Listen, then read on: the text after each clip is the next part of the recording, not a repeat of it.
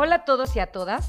Soy la maestra Nay Vargas Reyes y en compañía de mis colegas Nelly García Cruz y Janet Ramírez García, les damos la más cordial bienvenida a este episodio de podcasting, el cual lleva por título Igualdad de la mujer en el ámbito laboral.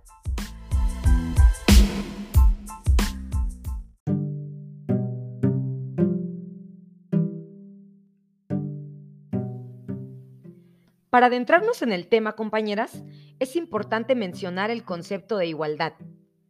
Para la Comisión Nacional de los Derechos Humanos, la CNDH, la igualdad consiste en garantizar el acceso a todos los derechos, responsabilidades, oportunidades de trato y evitar toda discriminación basada en el género de las personas. Creo que nuestro país ha tenido algunos avances en la igualdad en el trabajo y en la protección social al empleo por ejemplo, la incorporación de mujeres a actividades laborales que se consideraban exclusivas de los hombres, la creación de estancias infantiles, la legislación sobre la igualdad en el salario por igual trabajo y las licencias por maternidad.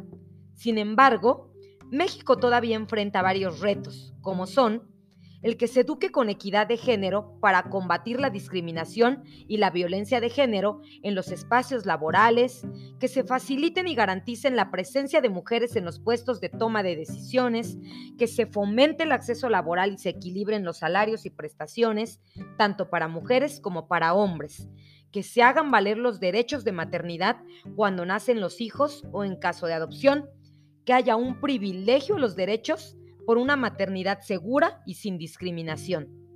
Ahora bien, ¿cómo podemos saber si se han violentado nuestros derechos como mujeres en el aspecto laboral? Para dar una respuesta, cada una de nosotras y las mujeres que nos escuchan debemos reflexionar en las siguientes preguntas. ¿Te han negado la posibilidad de ascender a algún puesto o realizar una actividad laboral en igualdad de competencia solo por ser mujer? ¿Te has sentido discriminada en tu espacio de trabajo por alguna razón relacionada con tu maternidad? ¿Has tratado de hacer valer los servicios de protección social a los que tienes derecho en tu trabajo y te los han negado? ¿Te han acosado sexualmente tus compañeros o superiores jerárquicos en el trabajo y la institución no ha solucionado y sancionado esa situación a pesar de que ya lo informaste? Si has respondido afirmativamente a una o varias de estas situaciones, estás experimentando desigualdad, discriminación o violencia en el ámbito laboral y al mismo tiempo se están violando tus derechos laborales. Compañera Janet, ¿cuál es tu opinión con respecto al tema?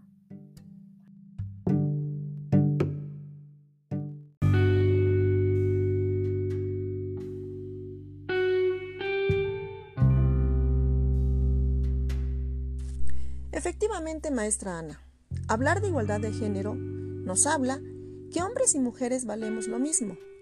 Y como valemos lo mismo, debemos de tener las mismas oportunidades para desarrollarnos en cualquier ámbito que queramos, para cumplir con nuestras metas y crecer como personas. Fue el 14 de noviembre de 1974 cuando la Cámara de Diputados aprobó la reforma del artículo cuarto constitucional donde se establece que los hombres y mujeres somos iguales ante la ley.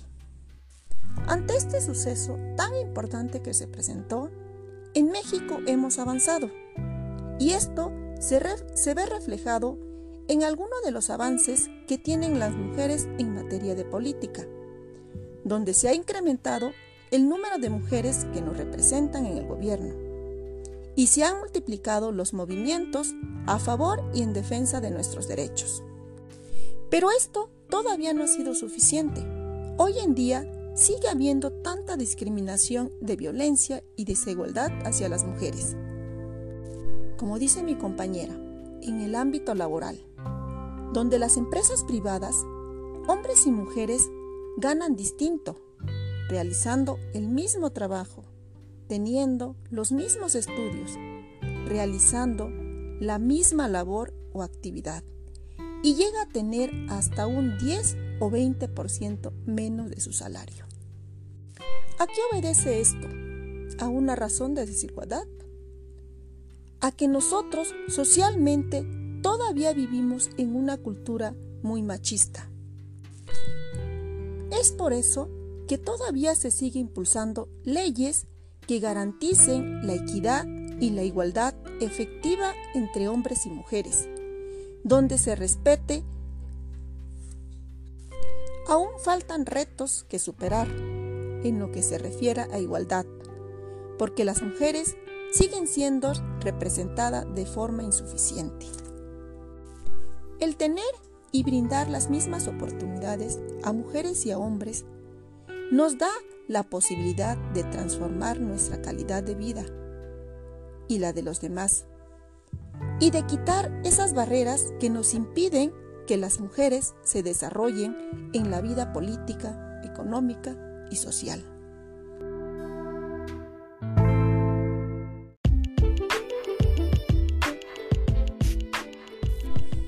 A continuación, escucharemos a mi compañera, la maestra Nelly, para recibir más información sobre este tema.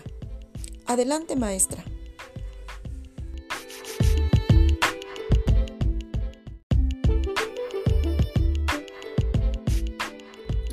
Le agradezco mucho profesora Janet Ramírez García. Me parece muy importante la información que acaba de proporcionarnos. Sin embargo, yo quisiera puntualizar en que la igualdad de oportunidades es parte íntegra de la inclusión laboral y que a su vez es indispensable para lograr un sentido de pertenencia y alineación con los valores, ya que la igualdad se manifiesta como las prácticas sociales que vivimos todos los días, pero que aún es más marcada en un ámbito laboral que vive una mujer, ya que a su vez se concibe como un derecho humano que los estados deberían estar obligados a respetar como empresa pero que desafortunadamente ninguno lo garantiza, ya que para desgracia de muchísimas mujeres, el concepto de igualdad se ha ido rompiendo a través de los años sin entender que hombres y mujeres se encuentran íntimamente relacionados con la no discriminación, sin dejar a un lado las particularidades entre cada uno de ellos. Me parece muy puntual la información que compartió la profesora Nay Vargas Reyes en cuanto a mencionar que la discriminación exhibe gravemente la capacidad de una mujer para gozar sus derechos y libertades en pie de igualdad de un hombre, ya que hoy en día, desafortunadamente, la mujer es vista como un escalón más para que un hombre sobresalga. ¿Cómo podríamos nosotros fomentar una cultura inclusiva en el ámbito laboral? De entrada, Tendríamos que fomentar una cultura inclusiva desde cada una de las empresas que se preocupe por dos vertientes. Una, la normativa y dos, la cuestión cultural. La primera, se aconseja que las empresas creen un protocolo contra el hostigamiento y el acoso sexual, marcado como un delito en el artículo 259 del Código Penal Federal. En segundo lugar, es necesario informar al personal sobre las políticas que aplica la compañía para la no discriminación, así como capacitar al personal para prevenir y detectar cualquier expresión de violencia de género y acoso contra la mujer. También impulsar equipos de trabajo igualitarios ya que es otra medida para poder trabajar la igualdad de género, podría ser ofrecer las mismas capacidades y oportunidades de promover a hombres y mujeres sin asignarles tareas estereotipadas entre un hombre o una mujer, ya que todos tienen las mismas capacidades. Siguiente podría ser celebrar públicamente los logros, sin importar si fue un hombre o una mujer sino que reconocer cada una de las competencias que desarrolla una mujer a lo largo de su ámbito laboral. Eso me parece muy puntual, compañeras, que nosotros tendríamos que marcar mucho y que hoy en día poco a poco se ha ido olvidando. El hombre no es más que una mujer. Todos tenemos las mismas capacidades para poder sobresalir y poder ser reconocidos hoy en día en un ámbito laboral.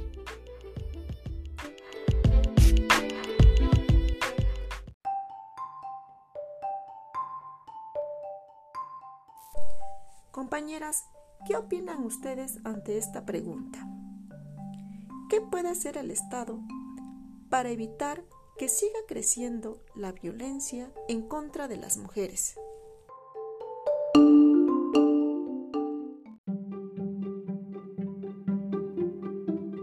Me parece muy acertada su pregunta, profesora Janet. Y para dar respuesta, quisiera mencionar algunos aspectos. El Estado tendría que adoptar y cumplir las leyes, crear planes nacionales y locales de acción para poder poner fin a la violencia contra la mujer, hacer que la justicia sea accesible para que las mujeres brinden y tengan acceso a servicios jurídicos especializados de manera gratuita, poner fin a la impunidad frente a la violencia sexual, invertir en la igualdad y en el empoderamiento de la mujer para enfrentar las causas de la violencia, pero sobre todo valorar monetariamente su vida laboral que desarrolla todos los días.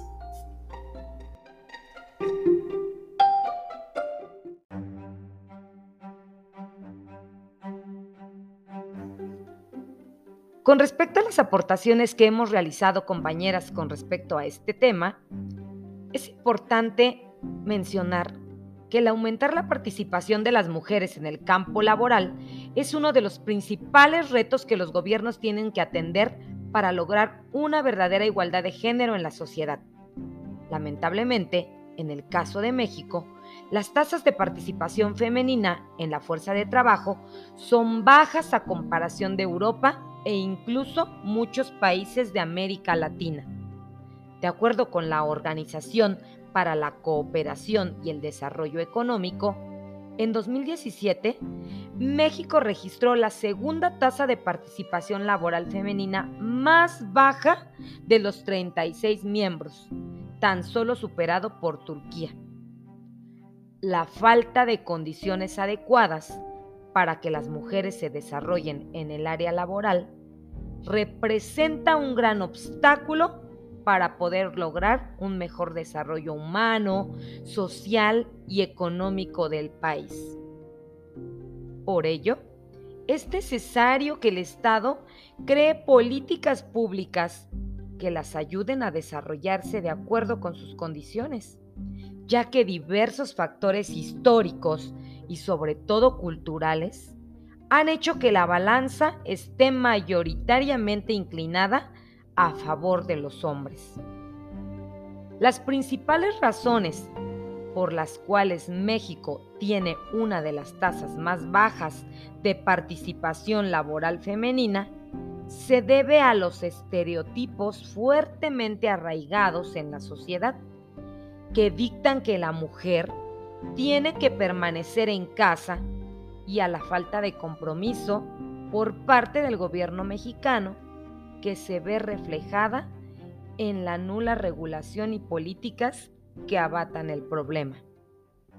A lo largo de las últimas décadas, se han realizado varias acciones para fomentar la participación de las mujeres en el ámbito laboral.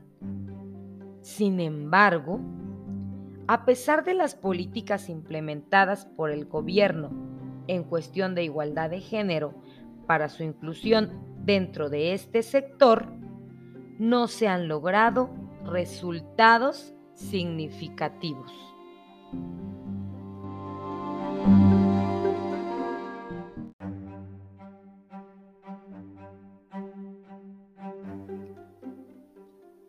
Pero ¿cómo afecta la baja participación de las mujeres en México? La baja participación laboral femenina provoca una fuerte dependencia económica hacia sus padres o parejas, lo que se traduce en una menor calidad de vida para las familias y una mayor posibilidad de sufrir violencia doméstica. Esto a su vez impacta de manera negativa al desarrollo humano, económico y social del país. Debido a ciertos factores sociales y culturales, muchas mujeres en México se han enfrentado a la disyuntiva de elegir entre sus carreras profesionales y su familia. y en lugar de que se les apoye para no tener que escoger y que puedan desarrollarse plenamente en ambas, parece que se los orilla a preferir una. Asimismo, la discriminación que sufren dentro del mercado laboral por el simple hecho de ser mujer ha provocado que en su mayoría obtengan empleos a corto plazo y sin prestaciones de ley y la falta de confianza en las instituciones que imparten justicia ha limitado el número de denuncias, por lo que prefieren vivir con ello con tal de no perder su única fuente de sustento. El problema en gran parte de la población hoy es que aún no comprende que muchas de las mujeres no desean permanecer en el hogar como hace algunos años y buscan participar en todos los ámbitos, por lo que debemos reformar la ley y crear políticas actualizadas que nos permitan crecer más como país y como sociedad para alcanzar los niveles de naciones desarrolladas. Diversos estudios demuestran que si las mujeres pudiéramos participar en el sector laboral en igualdad de condiciones, el Producto Interno Bruto Mundial podría aumentar en un 26%, lo que equivale a 12 billones de dólares para el año 2025. Por ende, si existen condiciones equitativas para hombres y mujeres, se puede aspirar a una mejor calidad de vida y un mayor desarrollo en todos los ámbitos.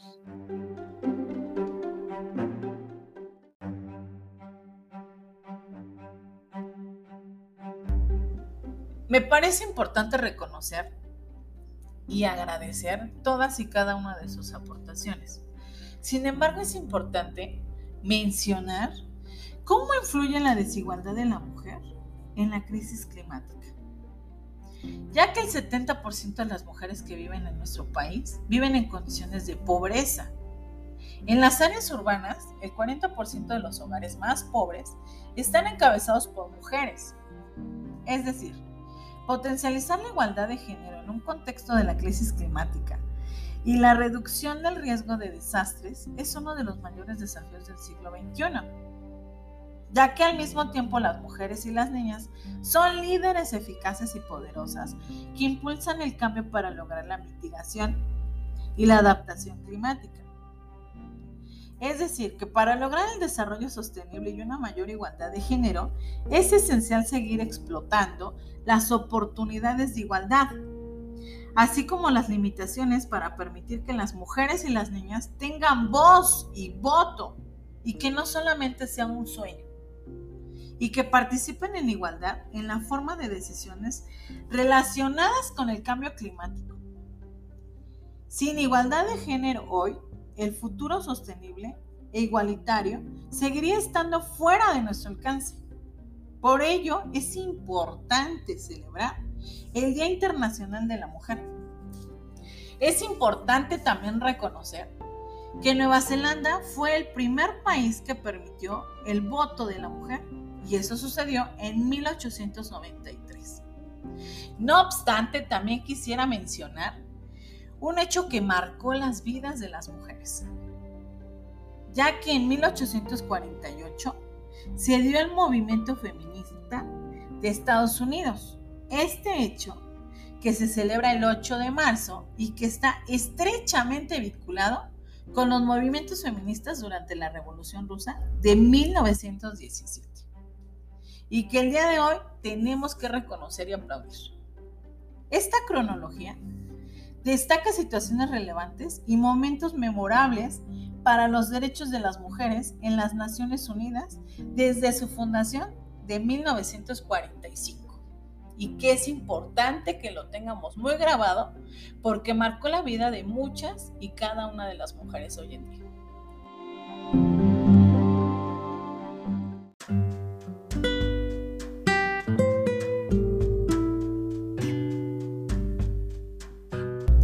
Si me lo permite, quisiera mencionar y concluir mi aportación mencionando que se requiere garantizar mejores condiciones de igualdad laboral, pero que sobre todo se logre generar oportunidades para que la igualdad entre hombres y mujeres sea una realidad y puedan llegar a tener un empleo de ingresos dignos, ya que es importante puntualizar que los países con mayor igualdad de género presentan los menores niveles de violencia contra la mujer. Eso es muy importante reconocer. Y que son los que muestran una mejor calidad de vida entre los seres humanos basados en valores. ¿Usted qué piensa, profesora Nay Vargas?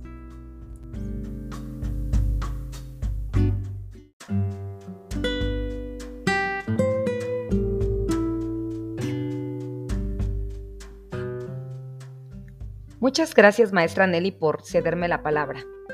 Coincido con el comentario que acabas de realizar, ya que considero que la igualdad en el trabajo o igualdad laboral debe entenderse como la práctica de las mismas condiciones de trabajo, tanto para hombres como para mujeres, sin importar el sexo, el estado civil, su origen étnico o raza, la clase social, la religión o su ideología política, tal y como lo podemos encontrar en el artículo quinto constitucional, que señala que a ninguna persona podrá impedirse que se dedique a la profesión, industria, comercio o trabajo que le acomode siendo lícitos.